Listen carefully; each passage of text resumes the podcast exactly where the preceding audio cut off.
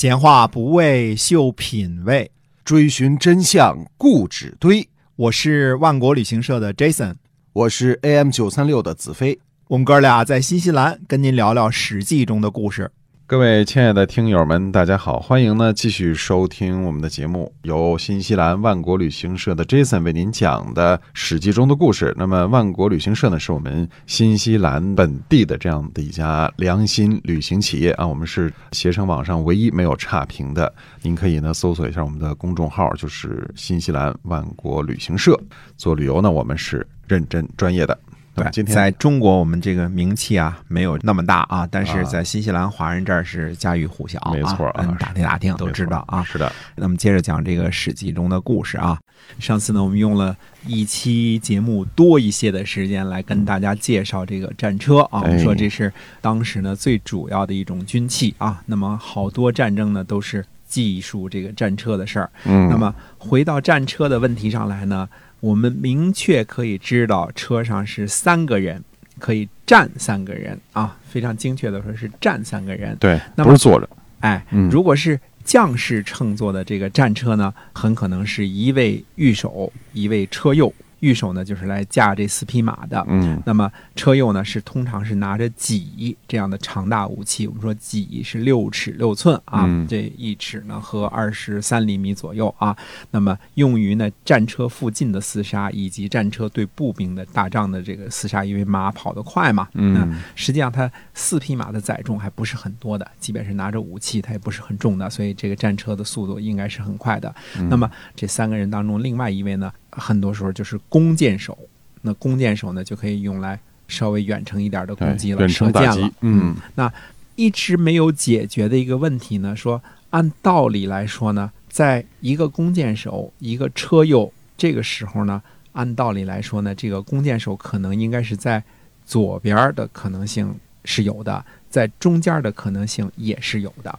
那我们把这个位置摆一摆啊，一直没有特别精确的搞清楚啊。那站在前边呢是射前边的敌人，站在左边呢是射左边的敌人。车右的位置呢是不变的，车右是一个专有名词儿，它专门指大力士，他负责干嘛呢？拿着这个长大的武器戟这种武器，用于近距离的这个攻击啊，这个是固定不变的。那么另外一个人呢是驾车的，这个也是不变的。我们现在没搞清楚，就是驾车这个人是在中间还是在左边儿？那么我个人的判断呢，很可能是在左边儿。那用于战车攻击的时候呢，射箭的人呢是站在正中间儿射这个前方的敌人啊。哦，并且呢，还有一个什么事儿呢？如果是国军或者是主帅坐战车的时候，那他也是三个人。嗯，这个没有说加人儿啊，加俩卫士没有这个事儿啊。嗯而且在春秋和战国时期呢，国军都是经常上战场的，且全身披挂，哎自己在战场上直接亲临前线去打仗的御。驾亲征是吧？哎，御驾亲征，嗯哎，经常也有被打伤了或者被俘的这种情况。哦比如说这个天王也也也曾经被射过一箭，这种事儿啊都有啊。嗯赵简子也也曾经受过伤啊，嗯这个都是很多的国王、国军嗯御驾亲征的啊。那么如果说是国君或者是主帅的时候呢，那就是一个车右，一个御。这个御就是我们说这个叫御膳的这个御啊，其实它就是御手的意思，就是驾车的人的这个意思。这仨人啊，我们没有明确的记载说到底国君在左边还是在中间，但是在中间的可能性是比较大的，因为国君要看清楚前面的形势嘛。那这样的话呢，就变成御呢是坐在左边了。我看现在呢，现代汉语呢有人加了一个车左这么一个词儿，但是遍查古籍呢当中呢，我们没有车左这么一个名词，但是有车右，车右是很多见的啊，嗯。这是一个古代就有的这么一个词儿，但是没有车左这个词儿。那哎有人呢还穿作附会说这个车左呢就是射箭的，车右呢就是这个那什么的，然后哦这个御手呢在中间，我认为这是一个误会。虽然说乘车的时候，我们看到那个秦兵马俑的那个图片了，乘车的时候这个御是在中间坐着的，但是在战车的时候呢，它很可能是在左边的，因为你不能把主帅暴露在一侧呀，对吧？嗯那遭受攻击的时候，不能让国军先挨一枪，然后御手躲在中间儿，是吧？这个感觉是不太对的。而且呢，如果是主帅呢，在阵前呢有一个特别重要的任务，它是用来擂鼓的。那么擂鼓的时候呢，我们说就需要你在中间了，因为嗯肯定是不是在边上，那成了敲边鼓了，对吧它它应该是擂鼓的啊。嗯那么擂鼓，鼓这个词儿在名词当做名词的时候，就是鼓的意思，就是鼓现在啊没什么、没什么区别啊。嗯但是用作动词的时候，在古文当中呢，就当做进攻的意思，击鼓前进、鸣金收军啊。这个小说评书里边都听说过啊哎，嗯那么我们知道一个春秋的一个重要的人物宋襄公说：“不鼓不成列，就是不像没有列好阵势的那些人击鼓前进，就是对他发起进攻的意思啊。这是古代的这个说法，不鼓不成列啊。当然，宋襄公不鼓不成列呢，那就自己就受伤了啊。对哎，就不像这个没有排好阵势的这敌人发起进攻。嗯嗯，我们说在后来有一场决定晋国六大家族命运的这个战争当中呢，有一场战争叫铁之战。在铁之战当中呢，赵简子同学就是在受伤的情况之下，一直坚持擂鼓进军。那有一种说法呢，认为说这个鼓呢是高高的绑在车帮的后边儿。嗯那这样的话呢，你可能也得转身去擂鼓。对，但是也肯定是在中间的。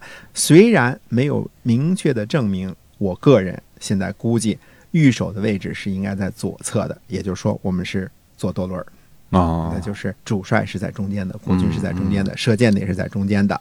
那么车子的左边呢，是专门用来驾驭这四匹马的这个御。如果这个设想成立的话呢，那您说了，既然是左舵轮，那就说我们从古代起就是这个靠右侧行驶了，嗯对吧？嗯，现在我们都知道啊，左舵轮都是靠右侧行驶，靠右走啊嗯。那那时候这个新西兰就是右舵轮，靠左侧行驶啊。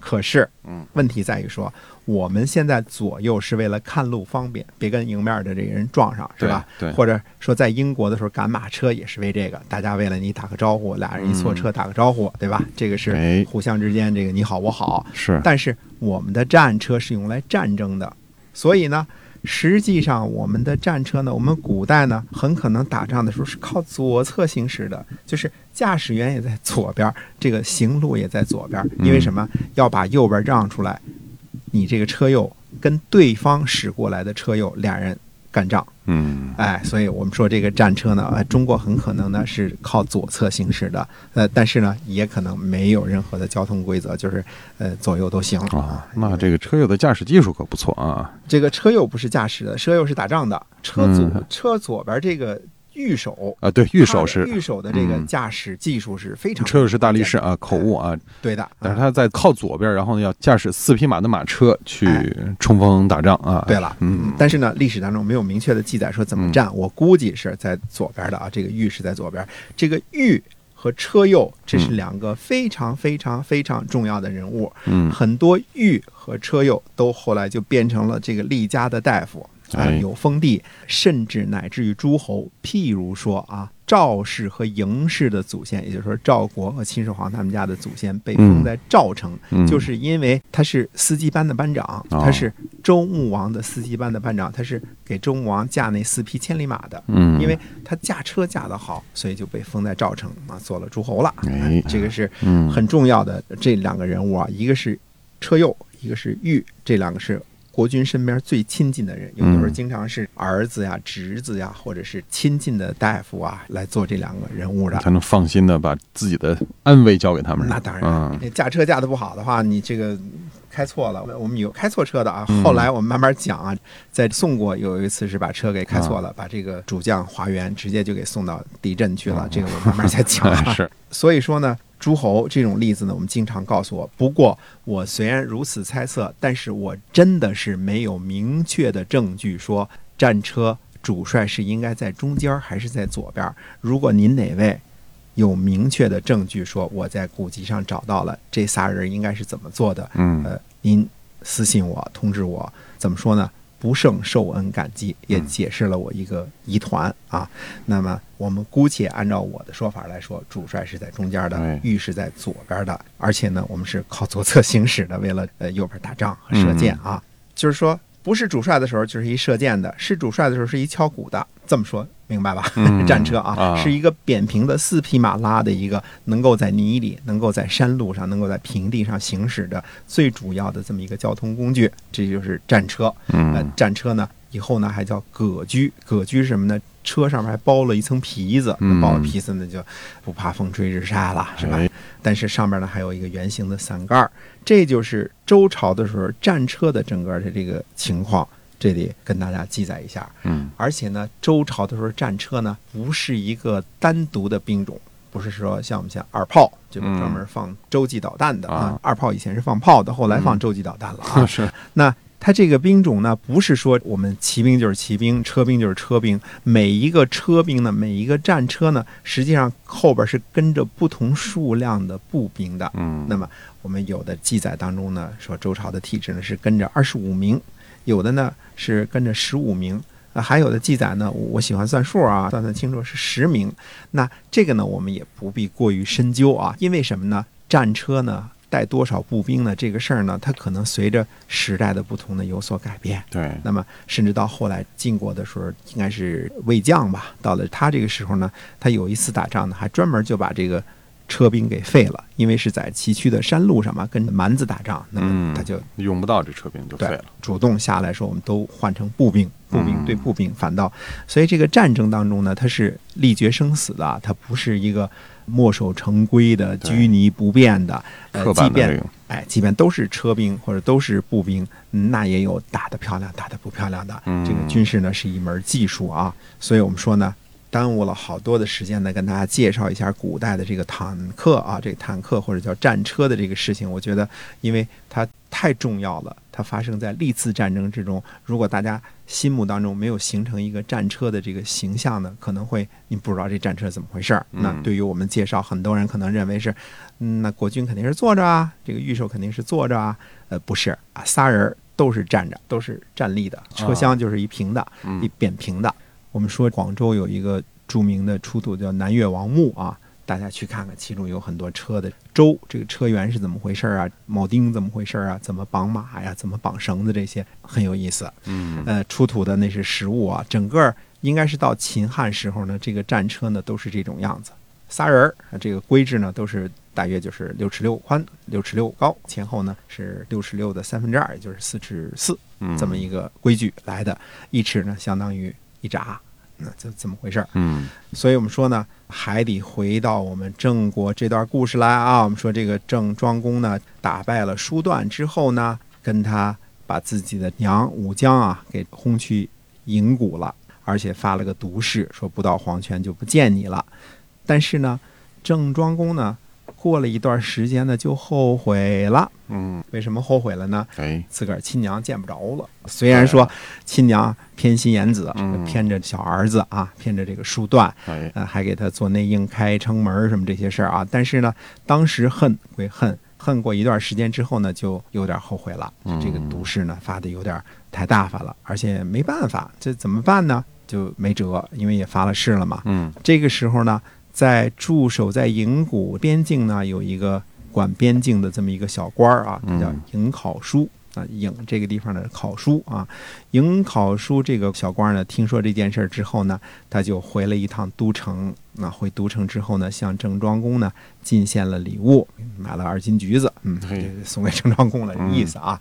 但郑庄公呢就赐食迎考书，啊请你吃顿饭，请吃顿饭嗯啊请吃顿饭。嗯看来我们这个请吃饭这个规矩是自古到今都是一样的啊。饭桌上谈事儿哈。哎，迎考叔吃饭的时候呢，只吃蔬菜不吃肉。嗯，这习惯不错。呃，这习惯不错，难道是个素食主义者吗？是 对吧？呃，郑庄公就问他说：“你这个为什么不吃肉呢？”嗯，那么迎考叔说了一段话，非常的有意思啊。啊，那么到底颍考叔跟郑庄公说了什么事儿呢？嗯那么下回再接着跟大家继续说，哎，他到底是因为为了健康着想啊？还是还是有其他的哎目的嗯为什么不吃肉呢？嗯，下回再跟大家介绍。是的，成为一个讲素食或者讲 讲美食的节目了。哎，欢迎收听我们的健康节目。呃，是的。呃，希望您呢下期同样的关注我们啊，我们在下次的节目中再见。